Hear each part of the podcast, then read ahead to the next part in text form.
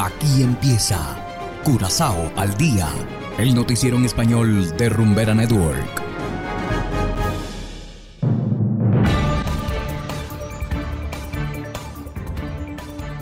Muy buenas tardes, estimados oyentes de Rumbera Network 107.9 FM. Igualmente saludamos a todos quienes nos escuchan en formato podcast a través de noticiascurazao.com. Sean todos bienvenidos a Curazao al Día. Hoy es miércoles 15 de junio de 2022 y estos son los titulares. Primer ministro Pisas viaja a Jamaica ambulancias no cumplen con estándar de 15 minutos. Dos extranjeros sorprendidos con pasaportes falsos en aeropuerto Jato. Y en internacionales, colombianos en Venezuela temen que modelo chavista se instale en su país. Esto es Curazao al día con Ángel Van Delden.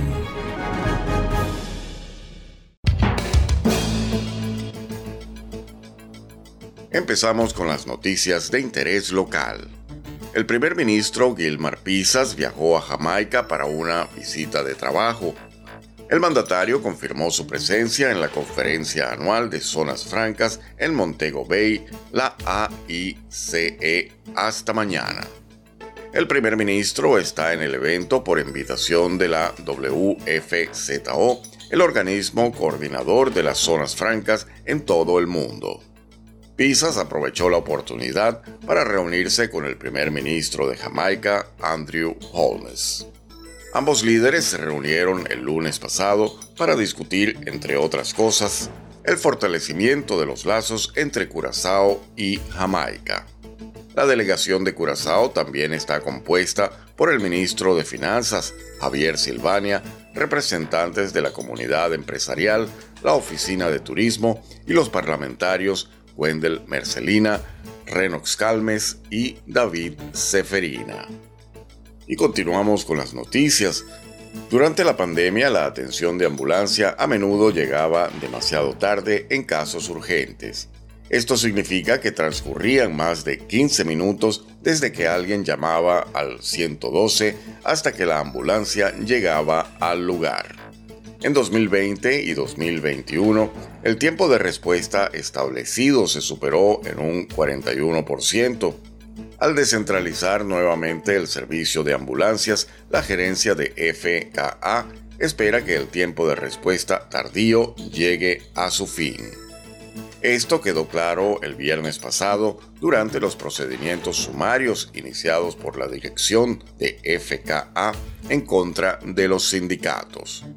Según los sindicatos, hay otras razones para el tiempo de respuesta tardío, como la escasez de ambulancias que funcionen de manera óptima.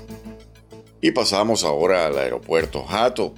Dos ciudadanos haitianos intentaron ingresar a Curazao el pasado domingo con un pasaporte falsificado. Así lo informó la policía en un comunicado de prensa. Los viajeros fueron descubiertos en los mostradores de migración del terminal aéreo. La policía arrestó a los hombres de 44 y 37 años un poco más tarde. Los dos sospechosos están bajo custodia mientras avanzan las investigaciones. Hacemos ahora una breve pausa y enseguida regresamos con más de Curazao al día. Hagan lo que hagan, pongan lo que pongan.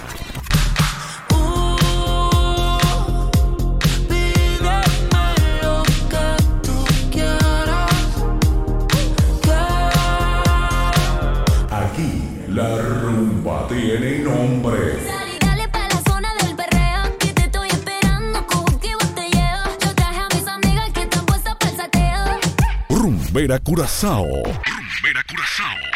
No tiene rival, solo para ti. Continuamos ahora en el ámbito internacional. Los dos candidatos que se medirán en la segunda vuelta en Colombia han prometido retomar las relaciones diplomáticas con el gobierno de Nicolás Maduro, rotas en 2019. Ambas naciones comparten una frontera de 2.200 kilómetros, por lo que la elección de este domingo será seguida por los cerca de 5 millones de colombianos que desde hace décadas viven en Venezuela. Hacemos contacto con Adriana Núñez, quien nos reporta. Oriundo de Manizales, una región cafetalera de Colombia, Luis Andrés Carvajal llegó a Caracas hace 18 años para trabajar como mesero en este restaurante del que hoy es dueño.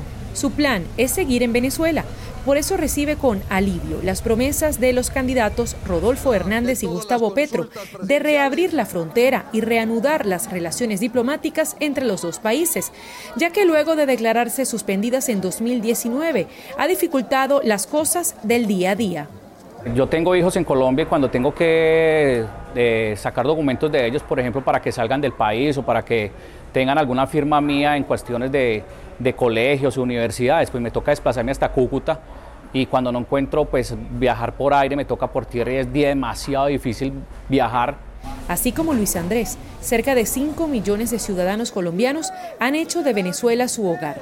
Las elecciones de este domingo no les son para nada indiferentes y aunque dice no tener un favorito, celebra que Colombia decidiera romper con el statu quo. Los dos eh, tienden a mostrar un cambio diferente a lo que la política tradicional siempre ha dicho y que nunca cumple y pues en estos términos o en estos momentos de política, pues todo mundo promete y nadie cumple.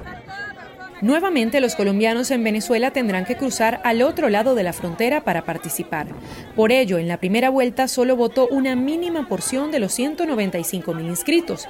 De ellos, 44% le dieron el apoyo a Federico Gutiérrez, 34% a Rodolfo Hernández y 14% a Gustavo Petro. Este último reúne un amplio rechazo debido a los nexos que en el pasado tuvo con el fallecido expresidente Hugo Chávez. A cualquiera menos Petro. Yo ya viví, mire, hemos vivido ya 30 años aquí en Venezuela y ya sabemos lo que es el comunismo. Entonces, de verdad que no deseo eso para Colombia. A Petro no apoyaría, no lo apoyaría, porque es un régimen como aquí en Venezuela que nos pasó con Chávez y con Maduro, que estamos ahorita pasando por este momento. Pero no todos piensan así y hay quienes le hacen campaña a Petro en el país. Petro es el presidente que necesitamos en Colombia. Necesitamos un gobierno progresista. Te invito a subirte en el Petromóvil. Mientras tanto, en Miraflores, ya el presidente Nicolás Maduro adelantó que, gane quien gane, espera que haya relaciones de paz y cooperación con Colombia. Sin embargo, el destino de los nexos entre el futuro titular de la Casa de Nariño y el opositor Juan Guaidó aún es una incógnita. Adriana Núñez Rabascal, Voz de América. Caracas, Venezuela.